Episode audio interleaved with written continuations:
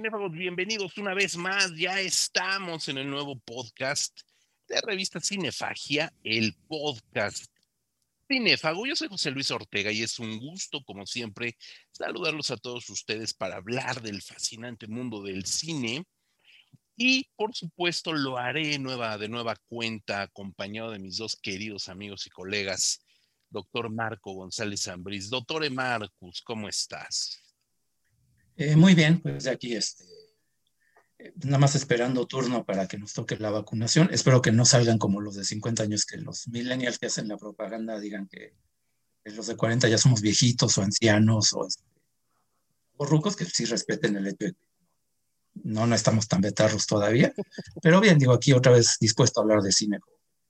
Estamos chavos, estamos chavos todavía. Rodrigo Vidal, ¿cómo estás? Muy bien, con muchas ganas ya de, aparecer en este podcast de nueva cuenta, muy contento, sobre todo porque pues hoy vamos a tener más chance de filosofar respecto al cine, no tanto eh, mostrar el, conocimiento o desconocimiento acerca de directores, títulos, películas, actores. No, no, no, hoy vamos a hacer filosofía del cine.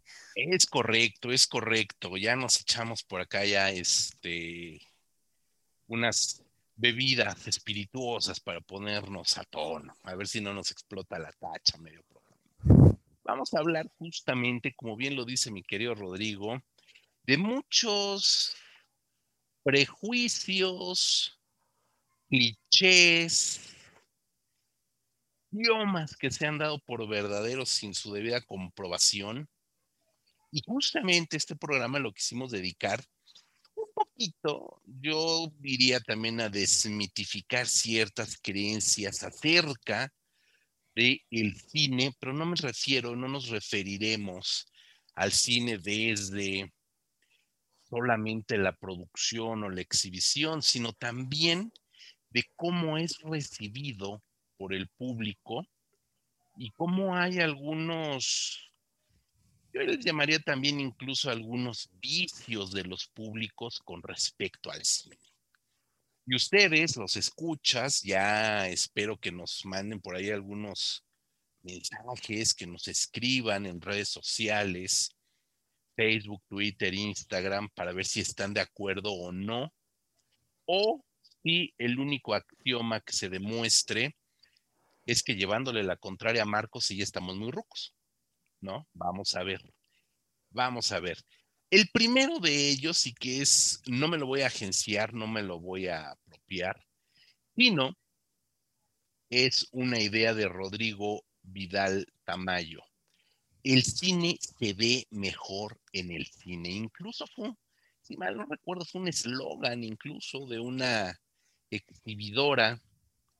Y creo que la pandemia que todavía estamos atravesando, pues nos ha dejado en claro que podría no ser del todo cierta esa aseveración. Rodrigo, te tiro el balón primero ya que tú enarbolaste este enunciado. Sí, recuerdo que por ahí de los años 80, principios de los 90, salían los anuncios de películas en, en la televisión y al final se escuchaba esta frase del cine se ve mejor en el cine, incluso en los carteles se llegaba a poner, yo siempre decía, pues qué tonto, pues no hay otro lugar donde ver las películas de cine, no más que en el cine. Estoy hablando de una época en la que los sistemas caseros, eh, pues no eran muy avanzados, nos teníamos que limitar a la, calidad que tenían.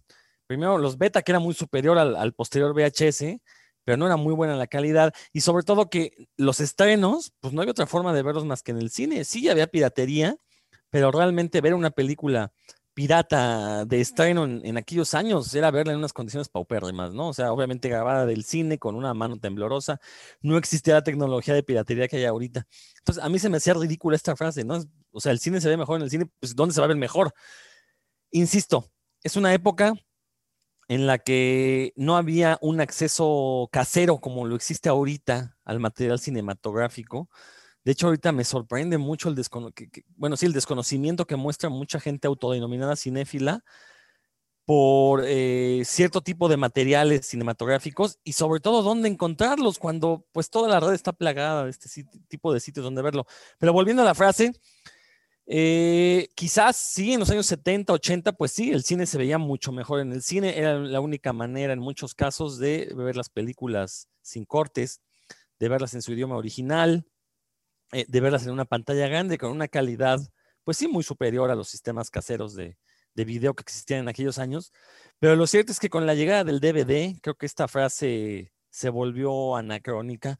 Eh, y sobre todo con la aparición también de las pantallas planas, ya uno tiene una calidad o tiene una calidad de video en su casa que la verdad supera por mucho cualquier pantalla de, cine, así sea proyección digital, porque recordemos cuando se proyectaba en 35 milímetros, pues nunca faltaban los arañazos, las marcas de cigarro, el, el, que hubieran estrujado la cinta y todo eso se veía a la hora de proyectarlo. Eh, cuando se hace el cambio a proyectores digitales, bueno, si la pantalla del cine estaba sucia, toda la película íbamos a ver una mancha ahí, me tocó verlo, ¿no? O si alguien le había dado un navajazo a la pantalla, también se veía el huequito. Entonces, la verdad es que eh, la experiencia... ¿Cómo? O mal calibradas. Ya, bueno, sí, esa es la otra. Sí, sí, sí. Eh, y bueno, recordar que en el cine, nunca he ido al cine fuera de México, no sé cómo sean los rituales eh, cinéfilos de los espectadores extranjeros, pero al menos en México, los últimos 20 años, la cultura cinéfila ha decaído. Eh, la gente se mete a platicar a la sala de cine, eh, la gente para comer. Yo, no estoy en contra de que metan comida de contrabando, al contrario, pero si la van a meter, procuren que no sean bolsas de papitas que truenen. Hay plásticos que no hacen tanto ruido. Entonces, si van a llevar comida, que sean del, que hagan el menor ruido posible. Entonces, esto de que el cine se ve mejor en el cine, pues ya no es así. Ya, este, yo la verdad, ya, ya lo habíamos comentado aquí en un episodio que le dedicamos a cómo la pandemia cambió un poco la, dinámica de observar cine. Eh, yo estoy enamorado de ver las películas que se me antojan en el momento que se me antojan en eh, mi pantalla plana. Eh, muchas veces uno encuentra ya la piratería con calidad, pues alta definición, creo que también ponerse exquisito y querer un 4K, un 8K, ya son cosas que la verdad no le veo mucho sentido. Si la película está en 1020 píxeles, creo que con eso se ve bastante bien, se ve muy clarita. Uno le puede ajustar los valores de luz, color a la pantalla. Entonces, el cine ya no se ve mejor en el cine. Ya yo en mi casa puedo sentarme, disfrutar las viandas que se me antojen, pararle a la película si así lo deseo para ir al baño y no perderme ni un segundo, cosa que en el cine es imposible porque si, me urge ir al baño, pues ni modo, la película va a correr. Entonces, la verdad, ya, de veras, ya con los sistemas caseros, incluso, habrá quien me quiera colgar por lo que voy a decir, pero incluso en un celular se ven mejor las películas que en una pantalla de cine comercial, porque como insisto, esas pantallas no han recibido mantenimiento, no sé desde hace cuántos años, y la imagen del celular va a ser más prístina que cualquier pantalla donde se esté proyectando algo. Entonces, no, el cine ya no se ve mejor en el cine, ya se ve mejor en nuestras pantallas caseras, todas ya afortunadamente de alta definición y sobre todo con copias remasterizadas de la película que ustedes me digan. Bueno, es que yo todavía tengo televisión de bulbos, entonces no, no, no, no sé. Eh, el que sí sabes, Marco, porque justo en ese programa que hablábamos del cine a propósito del, de la pandemia, no, como buen potentado que es doctor Marcus, este, pues nos presumía de una pantalla de 50 pulgadas y un sonido exquisito. Entonces, Marco, ¿tú qué opinas? ¿El cine se ve mejor en el cine o ya no? No, bueno, yo, yo siempre he estado en contra de esa idea muy romántica de que la forma correcta de ver una película es en una sala, en pantalla grande, con gente que no conoces. Siempre lo he dicho que no hay nada en el lenguaje cinematográfico que te exija ver una película en esas condiciones. Em, digo, ahora con las pantallas eh, de planas, este, 50 pulgadas hasta eso no es ni siquiera tan grande, para ya lo, lo que hay disponible de 80 pulgadas este, hasta 100, que es el doble, pues eh, tampoco es este, eh, tampoco es, vaya, algo tan extravagante, ¿no? Este, y aparte yo sí recordaré mucho que esto de que creo que hay mucho de nostalgia en esta idea de ver que, de idealizar lo que era la experiencia de ir al cine. Yo, por ejemplo, sí recuerdo muchas experiencias, sí muy memorables, ¿no? Viendo eh, la de Matthew Kasovitz, en, en, una muestra de cine en, en Acatlán, en, la sala de cine de Acatlán, eh, con la ventaja de que esa vez no se quemó la, la copia porque los proyectores de, la, de Acatlán eran malísimos y tiro por viaje te van a perder las copias. Esa vez no se quemó, este, y aparte toda la gente está en sintonía, toda la sala llena, todos riendo, se tenían que reír, todos participando muy bien. Eh, otras, no sé, una que nos tocó ver en, en el, eh, de Juan Orol, en la Cineteca, con presencia de Rosa Carmina, este, estamos risa y risa y preguntándonos, bueno, ¿qué sentirá Rosa Carmina de ver que nos reímos a carcajadas de esa película? Pues, yo creo que ya entendía que este, no era con mala intención ni era mala leche, ¿no? Pero bueno, estoy hablando de unas cuantas experiencias memorables, entre muchísimas pésimas, ¿no? O sea, que de verdad no te dejan ver la película, que se ve muy mal, que este, cuando fui a ver la Casa de las Dagas Voladoras, que sí quería verla en cine, pues por la imagen de Shang Yimou y la puesta en escena y los efectos, eh, me tocó que la copia está toda rayada. bueno, tenía una raya a la mitad, una raya verde, toda la, la, mitad de la pantalla, toda la película. Y me animó a salirse porque pues, era, ya era el único cine donde estaba eh, en idioma original y era el último día que se proyectan. Pues ya no había ni cómo salirse ni protestar. Y, y también lo que han dicho, ¿no? De esto de tener que salir, de avisar que no, no está mal, que se movió la mascarilla, tener que, este, eh, copias oscuras que no se oyen bien, lo de la gente que ya es, ya es de verdad insoportable, ¿no? Que no, eh, de verdad no entienden que no están en la sala de su casa. Pues no, es que ya para qué, para qué exponerse a ese, este, eh, esos problemas. Y aparte, bueno, si hablamos de cine más alternativo, que como lo hemos comentado también aquí, hay muchos festivales que uno va, este, sobre todo si te toca ir, no sé, a otras ciudades del país, que de repente este, entras a la sala, te sientas, ves la película y cuando sorprendes las luces, las únicas cinco personas que están ahí son los mismos compañeros de prensa con los que llegaste, ¿no? Entonces también es como que, ¿a qué hacer tanto eh, dispendio de recursos de lo que significa trasladarse, este, el, el, gasto de la distribuidora de poner copias y todo eso, para que al final es una película que puedes ver tranquilamente en streaming o con un screener y pues va a ser, va a llegar al mismo público y con el mismo efecto, ¿no? Entonces, pues no, este, eh, bueno, lo he dicho ya muchas veces, ¿no? Yo creo que eso de la pantalla grande es más bien un accidente de la historia del cine. Si hubiera funcionado el, el, el, el kinematoscopio de, de, Edison, si hubiera habido medios tecnológicos para que cada casa tuviera el suyo con una buena pantalla, yo creo que eso hubiera sido la forma normal de ver cine desde el principio. Entonces, pues, sí, de acuerdo con Rodrigo en esto. Sí, sí, creo que Aquí yo voy a ser un poco el abogado del diablo.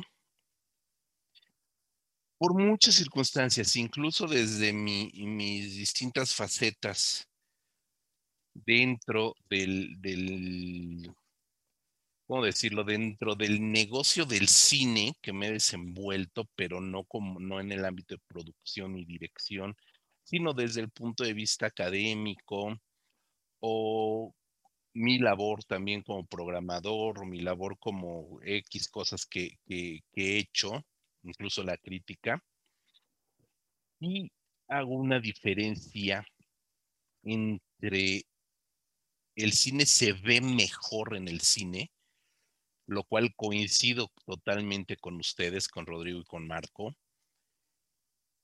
y el disfrute del cine eso sí es una experiencia colectiva y grupal. Ahí sí creo que tendría que, verse de distintas maneras.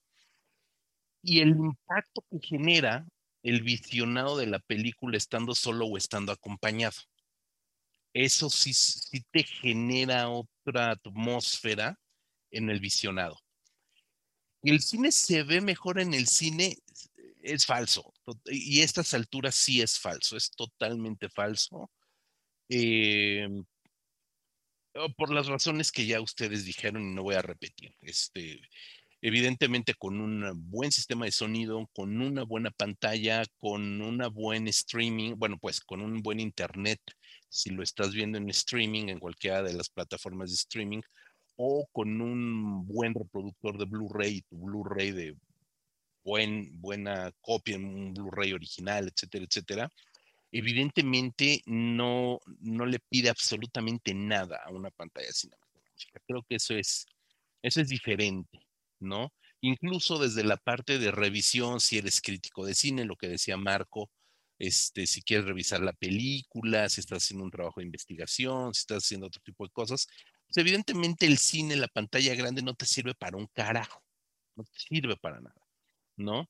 Em, ahorita con la pandemia tuvimos la gran fortuna de acceder a muchos festivales de cine online. Y eso nos potencia también estar al, día de lo que se está exhibiendo en otros países, o a lo mejor no en otros países. Si, si ustedes tu, escuchas, tuvieron la oportunidad de eh, darse de alta y tener un VPN y poder acceder a, otras regiones, como puedes acceder a otras regiones para ver HBO Max desde un VPN u otras plataformas, saben que tienes todo al alcance de un clic. Y ahí están los torrents, que también, como bien dice Rodrigo, ahorita que los eh, estrenos cinematográficos se fueron en par de semanas, tres semanas directamente streaming, pues ya tienes una copia en HD que se ve increíble, ¿no?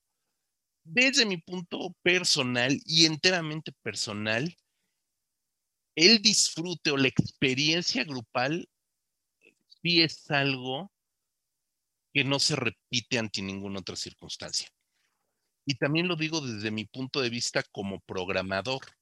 Fui programador de Masacre en Joco, muchos de ustedes no conocieron ese ciclo, que fue un ciclo de cine de terror que tuvimos nueve años consecutivos en la cineteca con salas llenas, creo que era el uno de los, evidentemente no era el más exitoso, pero sí estaba en el top five de eventos más exitosos de la Cineteca Nacional en un año. Evidentemente la muestra internacional nos supera por mucho, evidentemente el ciclo de cine alemán nos supera por mucho, etcétera, ¿no? Pero bueno, eh, este que fue un ciclo pequeño, pero que fue creciendo de una manera bastante interesante, la misión que teníamos en Masacre en Joco como fundadores y, y, programadores de Masacre en Joco, Mauricio Matamoros y un servidor, era exhibir películas en copias de 35 milímetros, ¿no? Y llegamos a conseguir copias excelentes, en excelente calidad, porque eran películas que llegaron de la distribuidora directo a Cineteca en los años 70, 80, 90 y nunca se exhibieron comercialmente, entonces eran copias nuevas. La calidad de visionado era extraordinaria y la manera en que se podían ver, claro, estamos hablando de cine de terror con fans de cine de terror que le daba una atmósfera yo sé que si voy a ver a Quiet Place en, en, Cinépolis y está el de las bolsas de celofán que dice Rodrigo y está la chava que está tuiteando de que ya va a empezar la película y el TikTok emocionada de que ya está viendo la película en la noche de estreno, etcétera, arruinan, por supuesto, la, la, la oportunidad de tener un disfrute. No digamos en esas abominaciones que son las salas VIP, donde apesta comida, donde están tragando, por no falta el que, el, que tiene dinero para pagar una sala VIP, pero no tienen los modales mínimos de comer o masticar con la boca cerrada. Así de simple. Entonces, evidentemente, arruinan esa experiencia, ¿no? Pero digamos que en algún punto controlado, los festivales de cine de terror son extraordinarios si los vemos en pantalla grande, en grupo, con la gente, con la horda que le gusta. Si vas a ver una función en el foro al aire libre de una película, como en su momento lo comentamos, Tiburón, donde la gente reacciona a la película, evidentemente es muy disfrutable, ¿no? Yo creo que sí, me cierro nada más diciendo que la experiencia del cine se ve mejor en el cine, no, es falso, ya no aplica. Pero el disfrute es distinto y muchas veces sí se disfruta más en el cine que estando en casa. Eh, por ahí había levantado la mano Rodrigo. Por supuesto, debo de aclarar que estos tres puntos de vista son total y absolutamente personales. Rodrigo. Sí, nada más, eh, esto que mencionas del disfrute en comunidad o grupal, bueno, también ya se puede hacer desde la comodidad de la casa de uno, ya existen plataformas como Discord, donde precisamente eh, el... No, no, no, no, no, no, no, o sea, presencial, presencial. O sea. No, no, no, pero aguanta. Lo que pasa es que también entiende, en una situación como en la que estamos de pandemia, quieres reunirte con alguien de la manera más segura, ármate una reunión en ah, Discord. Y lo que decía yo, es tan sencillo como que en tu celular puedes ver la película y convivir con otras personas. Entonces, e, esa comunión se sigue dando, que, ya no sea de manera presencial, eso ya es una cuestión de, exquisitez, que, es precisamente de los prejuicios que estamos hablando ahorita. Porque eh, también, insisto, esto que nos estás diciendo de que ver la película juntos y en bolita, pues también es una experiencia subjetiva, ¿no? A lo mejor hay gente que le gusta, yo soy de esos, la verdad, pero entiendo perfectamente las nuevas generaciones que, quieran hacer estas reuniones desde la comunidad de su casa, lo entiendo. Ahora, eh, también hay que entender que cuando surge esta propaganda del cine mejor, se ve mejor en el cine en México, era este punto, este momento de inflexión en el que precisamente la piratería le estaba comiendo taquilla al cine, eh, los cines aquellos populares, gigantescos, comenzaron a decaer, eh, y, lo, que permitió el surgimiento de estos multiplexes, que es el modelo de proyección cinematográfica comercial que conocemos ahorita, y que no nada más rescató la proyección cinematográfica, sino que la volvió ya en un, objeto, en un objeto de estatus. ya, ya no va al cine el que quiere ver la película, va al cine el que puede pagarlo, porque aquellos precios populares, aquellas funciones dobles, triples, la permanencia voluntaria desaparecieron en pos de que pagaras un boleto por cada película, aparte un boleto sobrepreciado, eh, y, todavía más sobrepreciado los chunches que te venden en, en, las, en las, sí, en, las en las dulcerías. Entonces, eh, el cine dejó de ser ese entretenimiento popular, masivo. No digo que no lo siga siendo, pero no es como lo era en los años 70, 80, que era la familia completa iba a ver la película. Todo eso cambió cuando llega la piratería, se abarata la piratería, entonces la familia pues le sale más barato comprar una copia y verla en familia que pagar un boleto por cada quien, sobre todo, insisto, con estos este, sobreprecios que ahora estamos pagando en las cadenas de cine eh, comercial. Entonces, eso también es importante, ¿no? Eh, decía yo, ahorita lo bueno de sentarte en tu casa y ver la película es que la puedes ver como tú quieras. Si la quieres ver eh, traducida, adelante. Si la quieres ver en su idioma original, es posible. Y eso creo que enriquece mucho más la experiencia de ver la película que el hecho de presumir que pudiste ir a la premiere el día del estreno, rodeado de un montón de ñoñazos, eh, junto a ti, todos este, mal bañados, con ruido. Creo que es mejor eso, decidir yo vi la película cuando quise, como la quise, y esa experiencia no la supera ninguna sala cinematográfica. No, mira, con lo de mal bañados ya me, mataste por completo. Marco, rápidamente, porque hay, hay, hay, otros tópicos que queremos discutir. Sí, sí, por eso. Es nada más un apunte, es un apunte nada más. Eh, mencionaste ahorita lo de los festivales de cine de terror, como es un público más dedicado. Este, pues no siempre, ¿eh? este, digo, normalmente sí, es un poco más educado, un poco más atento, pero una de las peores experiencias que yo tuve fue justamente en el Festival Macabro, viendo esta película de, mm, la del Bosque Negro, la última de esta brasileña. Ahorita busco el título si no me acuerdo, pero no el, el caso es que, ¿eh? ¿Mangue Negro? ¿Cuál? Eh, sí, creo que era esa. Eh, bueno, el caso pues es que me tocó así el peor eh, grupo de personas alrededor. Los de un lado no dejan de platicar, los del otro no dejaban de comer haciendo ruido, el de atrás no deja de patear el asiento. Y delante de, mí no había nadie, entonces no podía yo ni siquiera desquitarme pateando al de, al de enfrente, ¿no? Entonces, este, no siempre, no, no siempre los festivales Este, de terror tienen público que sabe comportarse.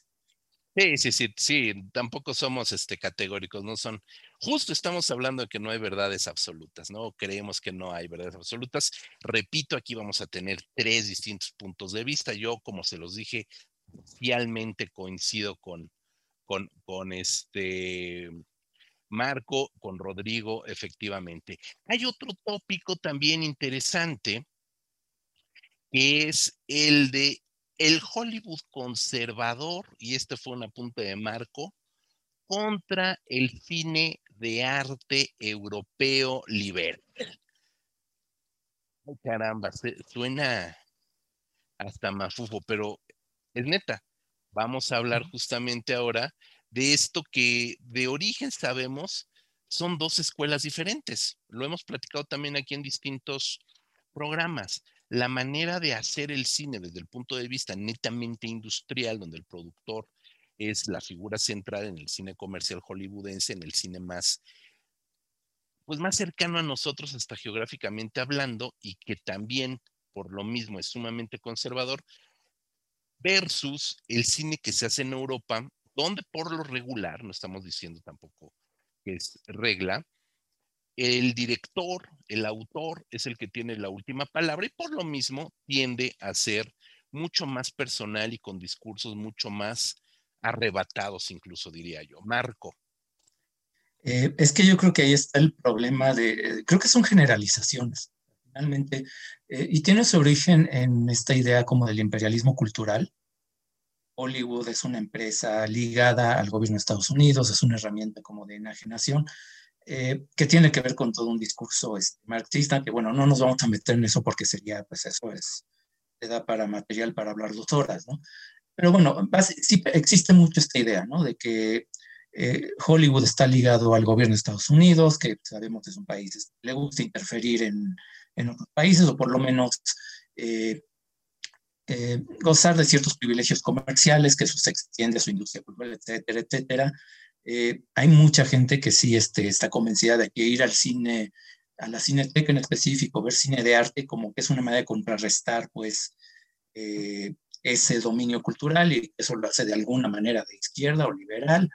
Eh, tiene una raíz histórica, es cierto que en su origen muchos cineclubs eran organizados por el Partido Comunista en muchos países, eh, te recetaban muchas veces este, la Cuarzao Potemkin por eso, ¿no? Este, digo, más allá de los valores que tiene la película, pero sí de repente sí te recetaban muchas películas soviéticas porque era este, muchos cineclubs, sobre todo hace décadas, bueno, ahorita a lo mejor ya no tanto, bueno, este, tenían sí ese sesgo.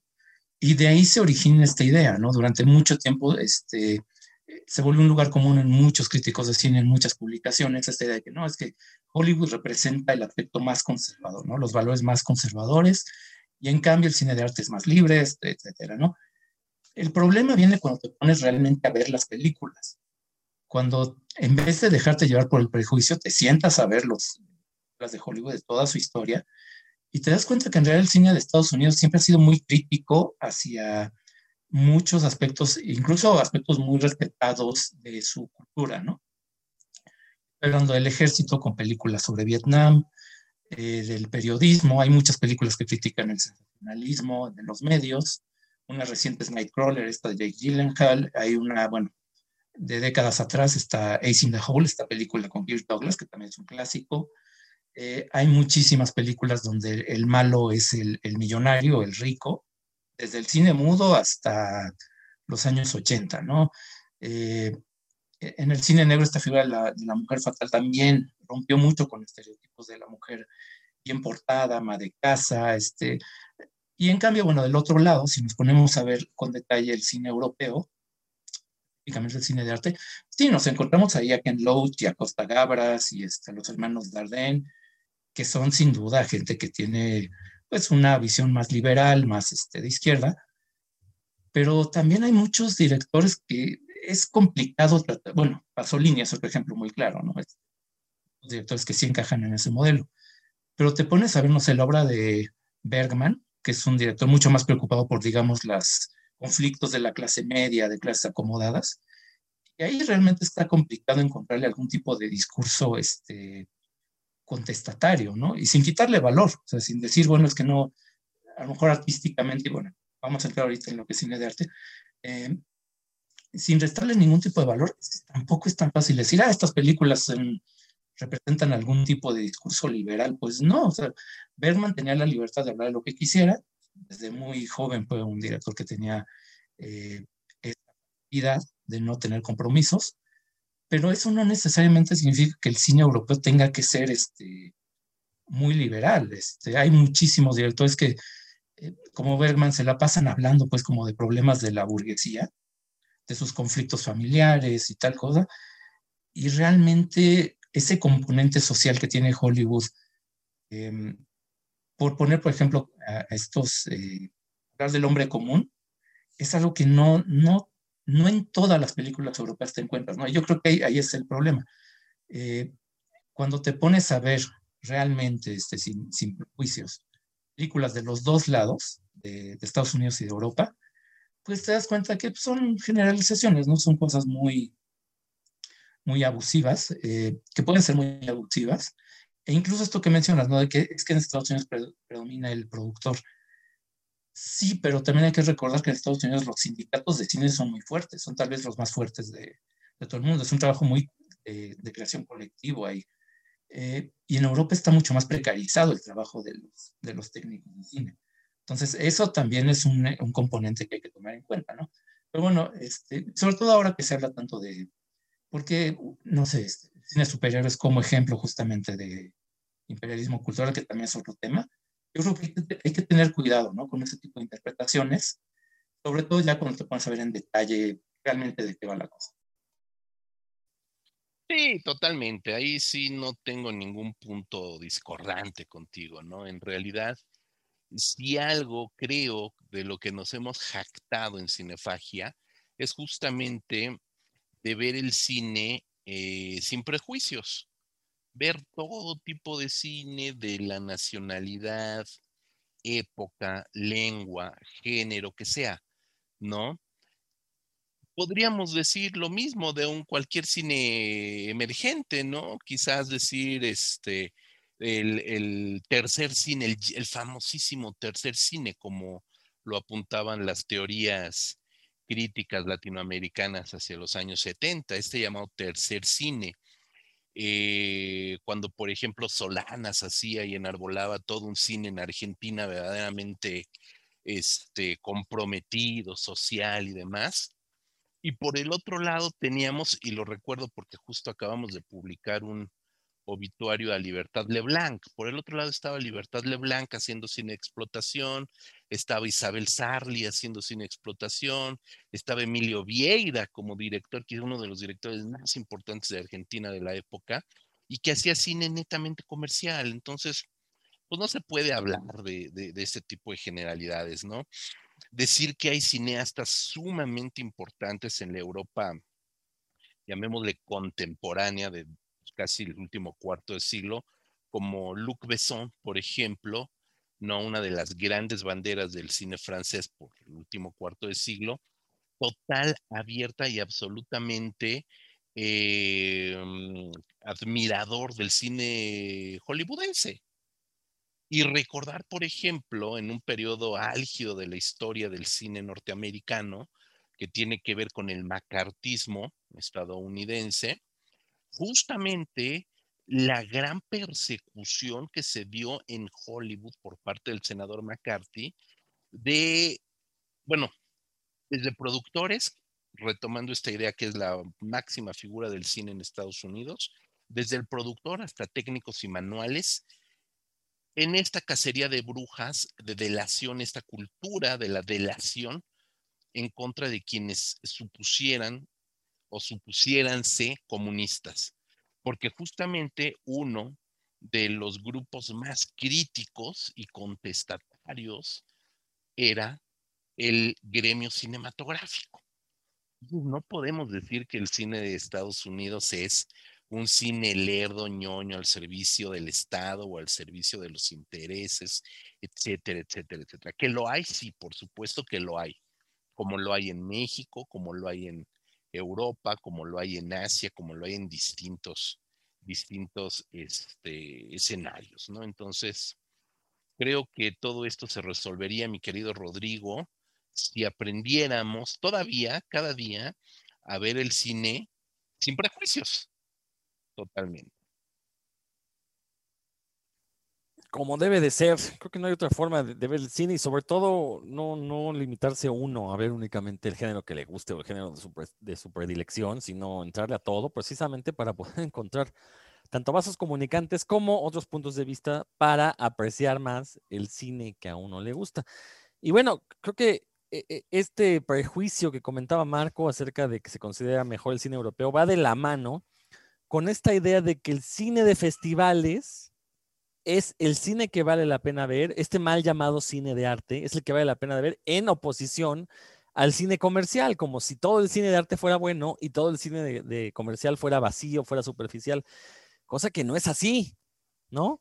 Entonces, creo que ahí tenemos un, par de prejuicios que sí van muy eh, con la idea de, estos este, cinéfilos snobs, iba a decir cinéfalos, cinéfilos snobs, que eh, pues sí, que, sienten que tienen ellos el poder de dictaminar qué películas vale la pena ver. A mí lo personal, si una película ganó premios, yo la verdad es que me ahuyenta eso, porque ya me espero cierto tipo de cine. Ya sabemos qué películas están hechas para ganar premios y eso me ahuyenta. No es mi tipo de cine. Entonces, pero también considerar que porque ganó premios es el cine que te va a dejar algo bueno, es cine que verdaderamente se le podamos llamar arte, pues me parece una visión muy obtusa, ¿no? Sobre todo porque en la independencia o, incluso dentro de los grandes estudios, de repente hay propuestas que en serio no le piden nada a ninguna de estas mal llamadas películas de arte, ¿eh? Y en ese sentido, eh, hemos tenido, bueno, hemos tenido la oportunidad de seguir muchos festivales, hemos tenido la oportunidad de estar presentes en muchos festivales y se ve cada mugre, uf, uf, cada mugre que uno dice, qué fregados está haciendo esta película en el Festival Internacional de Puntos Suspensivos, el que quieran, ¿no? En México o en el extranjero. Entonces, Sabemos, sabemos, y eso aplica, mi querido Rodrigo Marco, tanto al cine de Estados Unidos, cuyo máximo galardón es el Oscar, ¿no? Y acabamos de ver, entre paréntesis, todo el escándalo que ha sucedido ahorita con los Globos de Oro, donde debería de ser llamado el chayote de oro, ¿no? Porque si tú llevas a todo la producción a pasear a París, a unas vacaciones pagadas en París llevas a todo el crew de prensa, a todos los miembros de la prensa, a tener meetings con actores, directores en París, etcétera, etcétera, aseguras que tu serie de televisión, hablando de los Globos de Oro, esté en las nominadas a mejor serie, ¿no? Entonces, evidentemente los premios no garantizan nada, pero tampoco garantiza nada una palma de oro, como un oso de oro, como un león de oro, hablando de Cannes, Berlín, Venecia, que es este, esta tercia de haces. Que existen grandes películas que se exhiben en esos festivales, sí, totalmente de acuerdo. Y muchas veces esas grandes joyas de la cinematografía son las que no ganan nada. Nada, porque no tienen un sistema mercantil de relaciones públicas detrás de ellos que apoyan a la película. Las mejores películas que yo he visto en varios festivales, eh, aquí en México por lo menos, no han ganado, no han ganado nada y son absolutas joyas. Marco. Sí, hay mucho de cabildeo en eso de los, de los premios. También algo que creo que vale la pena repetir, porque bueno, a nosotros nos ha tocado ser jurados no en Cannes ni Venecia o Berlín, pero por lo menos en los festivales de cine de terror aquí en México, ¿no? Este, por lo menos esa, esa experiencia sí la tenemos. Y, y, creo que sí vale la pena mencionar que, bueno, es que finalmente los jurados premian lo que hay. Este, no puede uno premiar este, de todas las películas que existen en ese momento en, en exhibición, la que más le guste, sino las que están seleccionadas en el festival y eso te limita bastante, ¿no? Porque pues sí, eh, los festivales, este, entre que tienen que programar eh, de lo que les llega y de lo que las invitaciones, en caso de que puedan invitar a alguien en específico, pues tampoco es que tengan este, eh, tanta libertad, tantos recursos para invitar solamente a las películas mejores. Sí hay muchas películas de relleno.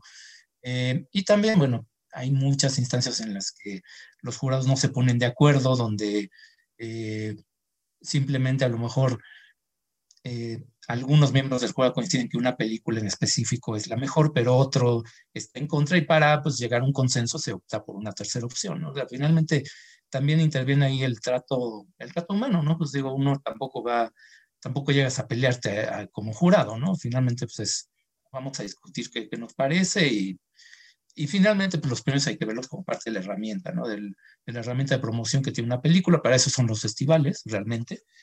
Eh, y ahora, en cuanto a cine de arte, nada más quiero decir que sí, efectivamente, si usamos como juicio de valor, como para decir, ese es el cine que vale la pena, que es eh, superior a los demás, que es más inspirado, más eh, creativo, lo que sea, obviamente, pues eso no, es cierto.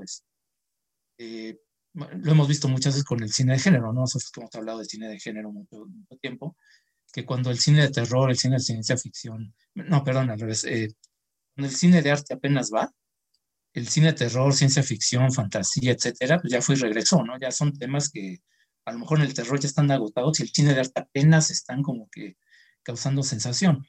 Eh, sí, ¿no? Ese es un prejuicio que sí, sí hay que eliminar, pero en ese aspecto que es como más valioso. Porque yo diría que sí puede ser muy valiosa la etiqueta de cine, puede ser muy útil la, la etiqueta de cine de arte si lo vemos como una descripción como películas que están hechas a propósito para ser diferentes del cine de entretenimiento, que bueno, eso sí es lo que no se puede negar, ¿no? Este, hay muchísimos directores que no les interesa hacer unas películas este, siguiendo fórmulas comerciales, ellos quieren hacer algo totalmente distinto. Y en ese caso aplicar la etiqueta de cine de arte como una descripción, nada más, con decir, bueno, esta película, como se usa en, en salas de, cine, de arte y ensayo, ¿no? Que es, bueno, le ponemos la etiqueta de cine de arte porque vamos a abarcar documentales, cine europeo surrealista, este, cine latinoamericano político, eh, un poco de todo, que no, no es, distinto a lo que vas a ver en una sala comercial. Entonces, para no limitarnos, para no poner mil etiquetas, le ponemos cine de arte, hablamos de problemas, y la gente sabe a, lo que va. Finalmente, pues, creo que en ese aspecto, si se usa así como descripción, eh, no tengo problema con usar la frase cine de arte. Ya si lo vemos como juicio de valor y para discriminar, creo que ahí es el problema. Totalmente. Y fíjate, por, extensión, eh, digamos que otro de los grandes clichés que también eh, se sobreexplotó en los últimos, yo diría en los últimos 20 años, quizás menos, o quizás un poco más, es justamente el inverso, la etiqueta de cine de culto, ¿no? Que también es algo que está muy sobrevalorado y muy sobrevendido. El origen del cine de culto, ¿no?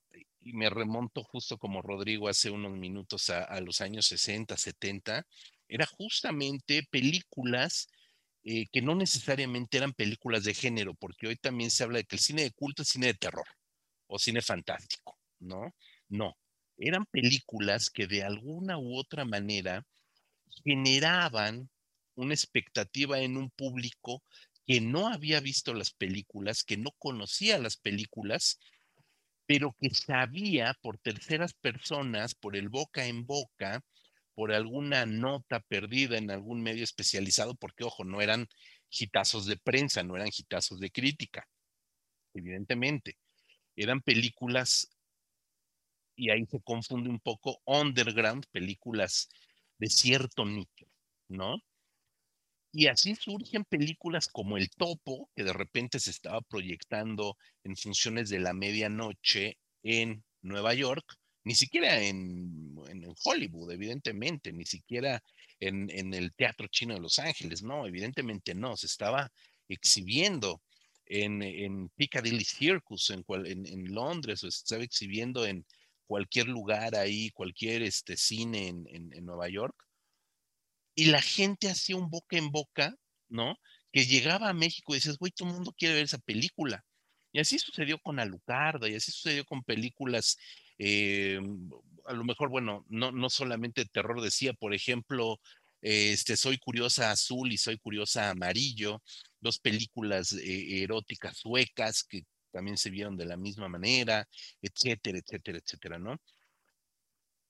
Y justamente la palabra de culto venía a raíz de la imposibilidad de verlas, ¿no? Hoy por hoy, nada es imposible de verse, lo comentaba Rodrigo, ¿no?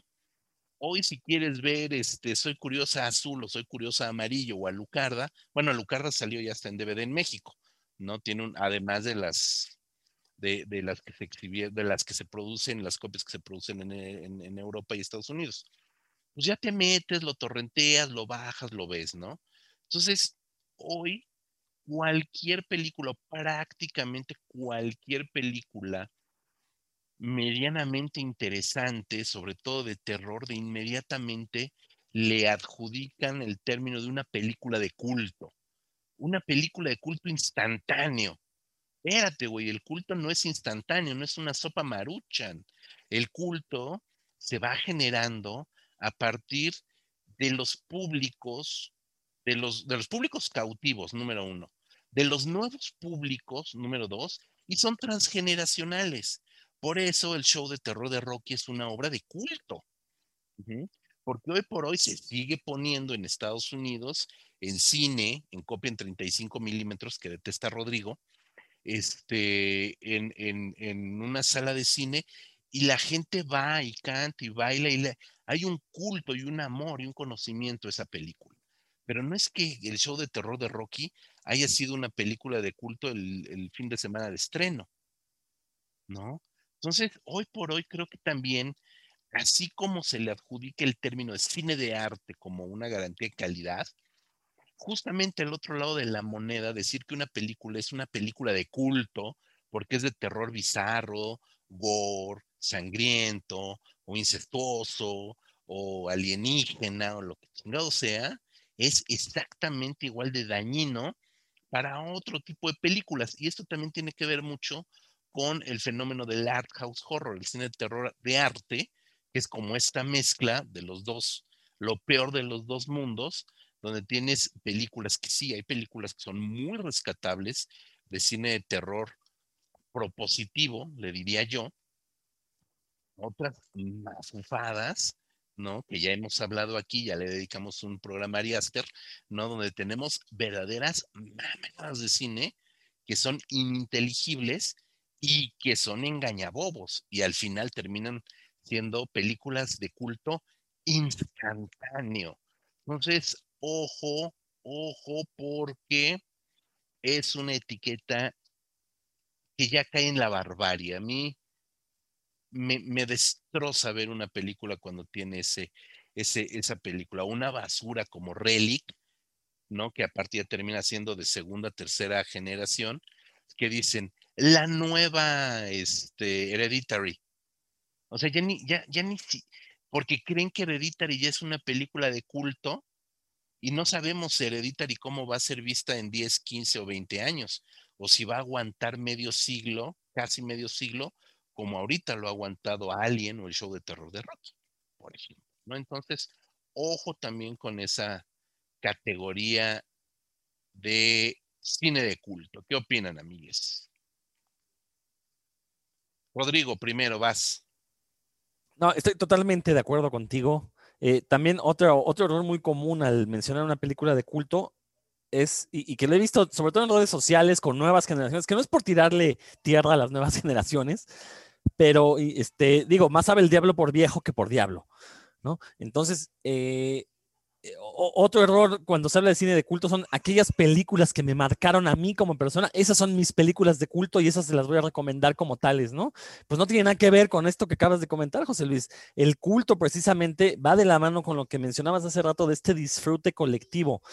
Son películas eh, que ah, se han ganado este estatus debido a que un grupo de personas les le encontraron algo parecido a estas películas, algo este, positivo a estas películas, ya fuera a nivel narrativo, a nivel de desarrollo de personajes, a nivel de temática, eh, que el resto del mundo no se lo consiguió encontrar. Entonces, eh, eso es lo interesante del cine de culto, que efectivamente, ese sí, para que veas, ayuda a hermanar a los espectadores para que formen una, eh, pues, valga la redundancia, un culto alrededor de, esta película, le rindan pleistesía, le rindan culto, es precisamente.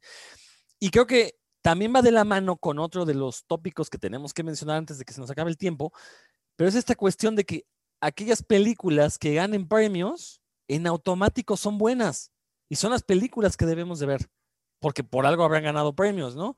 Eh, y esto viene a colación porque cada vez que viene la fecha de, entrega de, los premios Oscar, pues toda la gente corre a, ver las que están nominadas como si de veras el premio Oscar fuera una garantía de calidad y vamos a hacer memoria no a, largo plazo, vamos a hacer memoria de los últimos 10 años. ¿Cuántos, ¿Cuántas películas de las que han ganado el Oscar a Mejor Película realmente se sigue hablando de ellas? Han impactado de alguna u otra forma en la manera en la que se hace cine. Yo no me recuerdo hace tres años quién ganó mejor película.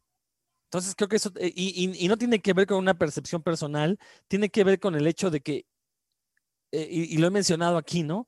¿Cómo se puede medir el impacto de una película en estos tiempos actuales? Mi hipótesis es que es a través de los memes. Si una película genera memes, es porque la gente está hablando de ella, la está viendo, sabe de qué se trata. Si la película ganó el premio y tres meses después no se menciona para nada, no digamos en los memes, pero no se le compare con producciones recientes o antiguas, creo que es una película que está pasando de noche. Marcus. Ay, perdón. Este, Mira, lo de la etiqueta de cine de culto es que sí, creo que ya se, finalmente se convirtió en un, eh, en una forma de, categorizar las películas, de promoverlas. Eh, y pues sí pierde sentido. O sea, cualquier película rara ya es una, te la venden como película de culto, este, se vuelve una manera simplemente de promover películas.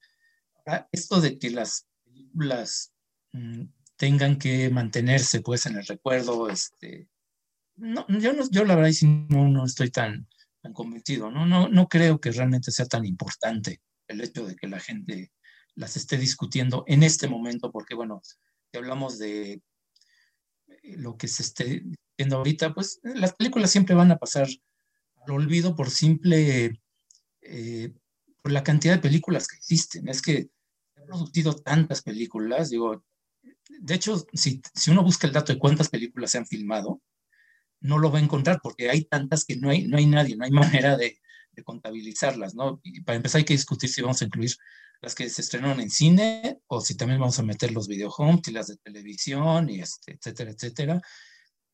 Habría que discutir si tenemos que meter ahí también este Es, es una cuestión realmente muy, muy complicada y un universo tan amplio, pues sí, evidentemente por pura inercia va a haber películas que de repente se van a quedar un poco olvidadas. Ahora, pues de hecho creo que ahí es donde podría volverse rescatable esta idea de cine de culto como el cine excéntrico, cine olvidado, pero que no por eso es malo, ¿no? Este, ¿Cuántas películas ahora que se están reeditando muchas en, Blu-ray, en, en, video, o que las podemos ver a través de plataformas de streaming solamente porque necesitan llenar sus, sus plataformas, descubres unas joyas que realmente no conocías, ¿no? Entonces, ese criterio de que se tiene que hablar de la película, para mí es, muy secundario.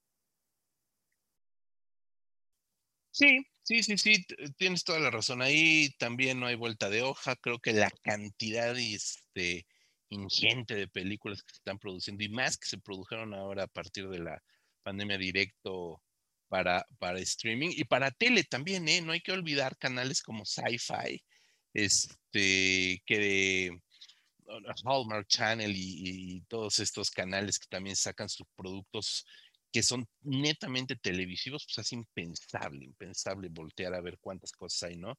Pues sí, digo que en términos generales, cuidado con las etiquetas, ¿no? Mucho cuidado y creo que sí, algo que, sí es un medidor y, sí, ahí coincido, coincido perdón, con, con Rodrigo mucho, es el termómetro de las redes sociales, nos guste o no, a lo mejor nosotros sí ya no estamos tan clavados en las redes o no le damos la importancia a las redes sociales que sí le dan los centennials, eh, ya ni siquiera los millennials, en menor medida los millennials, pero los centennials, eh, la importancia que le dan a, regir ciertos patrones de conducta a partir de lo que dictan las redes sociales, pues hace, por supuesto, o impacta en que el, estrenos sean en cartelera, ahora que ya estamos volviendo a la cartelera, o sean de streaming, tengan que estar presentes en redes sociales y generan este tipo de mercadotecnia, como bien dice Marco, ¿no? Muchas de estas categorías ya son solamente eh, tags comerciales, ¿no? Creo que han perdido toda, toda, todo tipo de significación en, estos, en estos momentos, ¿no? Me voy a meter en camisa de once varas, quizás sea el último gran tema para cerrar este, e, esto, filosofías, y es justamente apoyar al cine mexicano porque es una película mexicana. Apoyemos el cine mexicano. Eso también se convirtió en un lema. Me acuerdo que todos la, la, playa de, estrellas del, del universo fílmico mexicano que se reducían a los Bichir Gael y Diego, etcétera. Em, hubo una serie, pues, no sé si por ahí a principios de los 2000, mediados de los 2000, ¿no? En que había que apoyar, era casi casi un deber patriótico apoyar al cine mexicano, porque era mexicano. Y creo que eso también fue el más grande error que se pudo haber hecho. En lugar de hacer un público crítico, pues creo que se hizo un público no sé si impactó demasiado, pero creo que sí en algún momento llegó a ser llegó a haber un público demasiado condescendiente con todo tipo de películas mexicanas por el simple hecho de que eran mexicanas, ¿no? Entonces creo que eso también nos perjudicó mucho tanto a los realizadores que dejaron de ser eh, ¿cómo decirlo?, más propositivos hasta la fecha, y al público que se convirtió también en un público de alguna manera comodino, ¿no? Yo creo, soy de los primeros que dicen, no hay que apoyar al cine mexicano porque sea mexicano, hay que apoyar al buen cine mexicano. Y el que no es una, que no sea una buena película, decirlo, escribirlo, criticarlo con conocimiento de causa, evidentemente no se trata de destrozar por destrozar tampoco, pero sí establecer juicios de valores pertinentes como lo hacemos nuevamente con todo tipo de cine. ¿Quién retoma la palabra? Rodrigo. Te ganó, Marco Digo, nomás creo que a, lo mejor está de más la aclaración, pero esto que mencionas de apoyar al cine mexicano por ser mexicano es algo común en las artes mexicanas, ¿no? En el cómic pasa, en la literatura pasa, y sinceramente yo cuando lo escucho siento que me están diciendo apoya al mal cine mexicano, apoya al mal cómic mexicano, apoya, o sea, apoyarlo de cajón. La verdad es que yo dejé, hubo un momento en que sí lo hice, comencé a apoyar causas, o más bien productos que yo consideraba que, iban a favorecer luego la aparición de nuevos, de, de, mejores producciones, y no sucedió. Entonces, la verdad, sí, creo que este es un muy buen tópico para, para ya ir cerrando el programa. Efectivamente, hay que apoyar el buen cine, venga de donde venga. Si viene de México, qué mejor, ¿no? ¿Qué, más nos gustaría que hubiera 5 o 10 películas que pudiéramos decir está en lo mejor del año, eh, hechas en México? No es así, y es la realidad.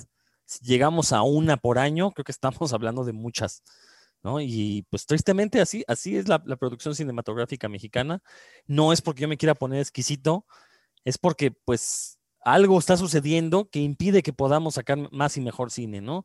y, no me voy solo por la cuestión eh, de dinero, creo que también hay otras eh, trabas por ahí. Ya lo hemos discutido en este podcast mucho, sobre todo la cuestión de la falta de, buenos guionistas.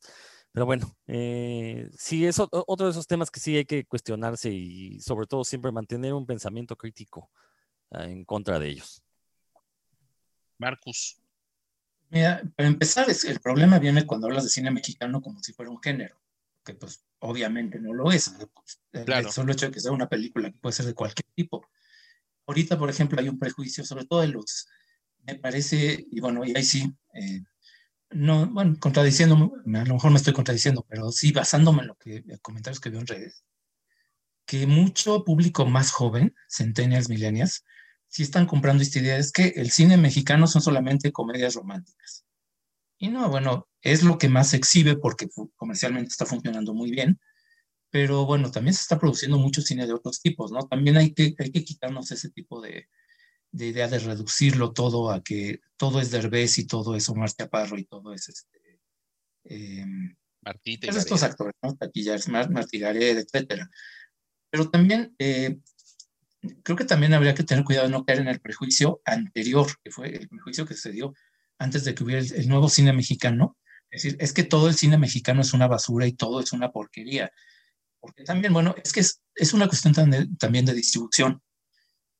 Eh, de otros países nos llega mal que bien, también se cuelan muchas porquerías, pues el cine ya ha filtrado, ¿no? Nos llega lo mejorcito del cine francés, porque llega poco, del cine Estados Unidos nos llega más, pero también hay un cierto filtro ahí, pues digo, no, no cualquier cosa. Este. Y ahora ya con el streaming es más complicado, pero sí, también hay cosas. Uno se pone a ver las listas, libros, publicaciones en inglés de Estados Unidos sobre las peores películas de la historia y todas son producciones locales, porque era lo que ellos veían, este, era Plan 9 y Manos de Hands of Fate, etcétera, etcétera, porque eran películas que ellos les tocaba ver porque las distribuían ahí y ningún distribuidor en otro país del mundo se las iba a llevar para que las conocieran en, en Europa, ni en México, ni, ni en drogas, ¿no? Era, no, no, hay como un, un, filtro ahí. Ahora, pues sí, obviamente uno se pone a ver, si te pones a ver cine indiscriminadamente y estás en México, eh, te va a tocar ver cosas, pues, muy mal hechas, cosas amateur, pero es la misma naturaleza de la distribución, digo, y, y si, y si superas eso y te pones a ver películas por algo hicimos aquí un podcast específicamente sobre películas poco conocidas pero muy recomendables y te encuentras Nocturno y Mañana Psicotrópica y este, en las arenas negras, etcétera, pues te das cuenta que eso es evidentemente un prejuicio y que es falso. Pues sí, Pues estamos, creo que cerrando de buena manera con esta frase, Marco, es un prejuicio y es falso. Creo que definitivamente eh, todo tipo de prejuicios nos van a llevar a errores, a cometer errores, ¿no? Y desde el año 2003 que Cinefagia surgió en las redes, ya tenemos 18 años escribiendo y muchísimos más viendo cine de todo tipo. Eh, si algo seguiremos ponderando es ver películas y decirles a todos ustedes que vean películas sin sesgos de ningún tipo, sin prejuicio de ningún tipo. Y si van a decir que una película es una joya o van a decir que una película es una basura, sea con conocimiento de causa. Que sepan que el cine, lo decíamos en el 2003, ahorita ya pues, estamos en el 21, en aquel momento decíamos que el cine mexicano no había nacido con Amores Perros, tenía tres años apenas la película. Decíamos que el cine no se había reinventado con Tarantino, ¿no?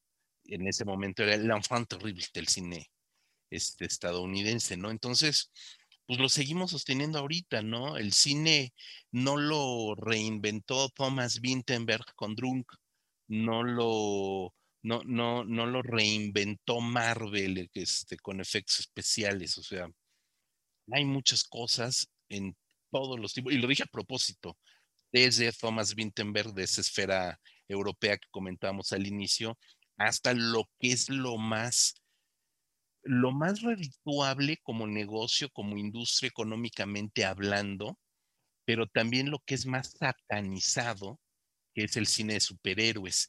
Ahí tenemos ahí a Martin Scorsese, este, rasgándose las vestiduras en contra de Marvel, ahí tenemos a Guillermo del, no, perdón, a Guillermito, no, al, al, negro Iñárritu, este Alejandro González Iñárritu, hablando del imperialismo que significa el cine superhéroes, etcétera. Pues no, no.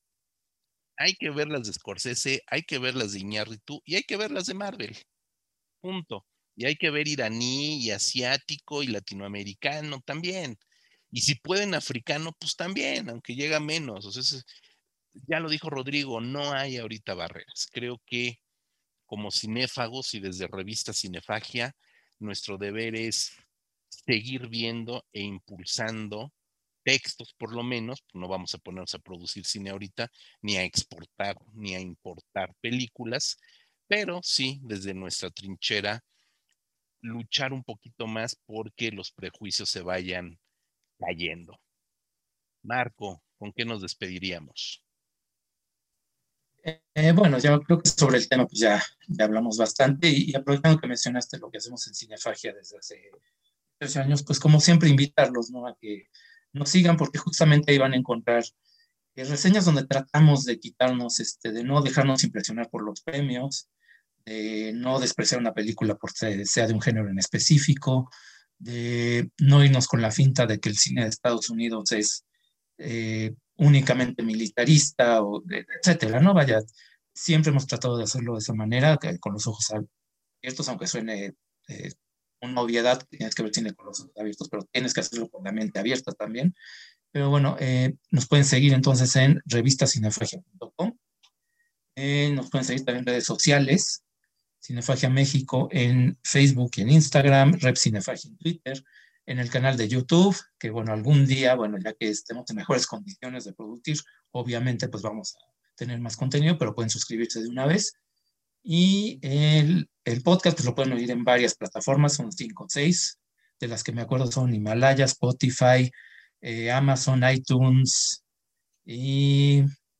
bueno, si me falta alguna, ahorita me dicen, exactamente. Rodrigo, además de Cinefagia, ¿qué más estamos viniendo a promover? ¿Qué les traemos? ¿Qué les, ¿Qué les traemos? ¿Qué les traemos hasta la puerta de su hogar? Bueno, ya que están en este canal, en algún sitio fino de podcast, escuchando este podcast de revista Cinefagia, eh, ahí mismo van a encontrar el podcast de puros cuentos, el podcast hermano. Ya repetí muchas veces la palabra podcast, espero no decirla ni una vez más.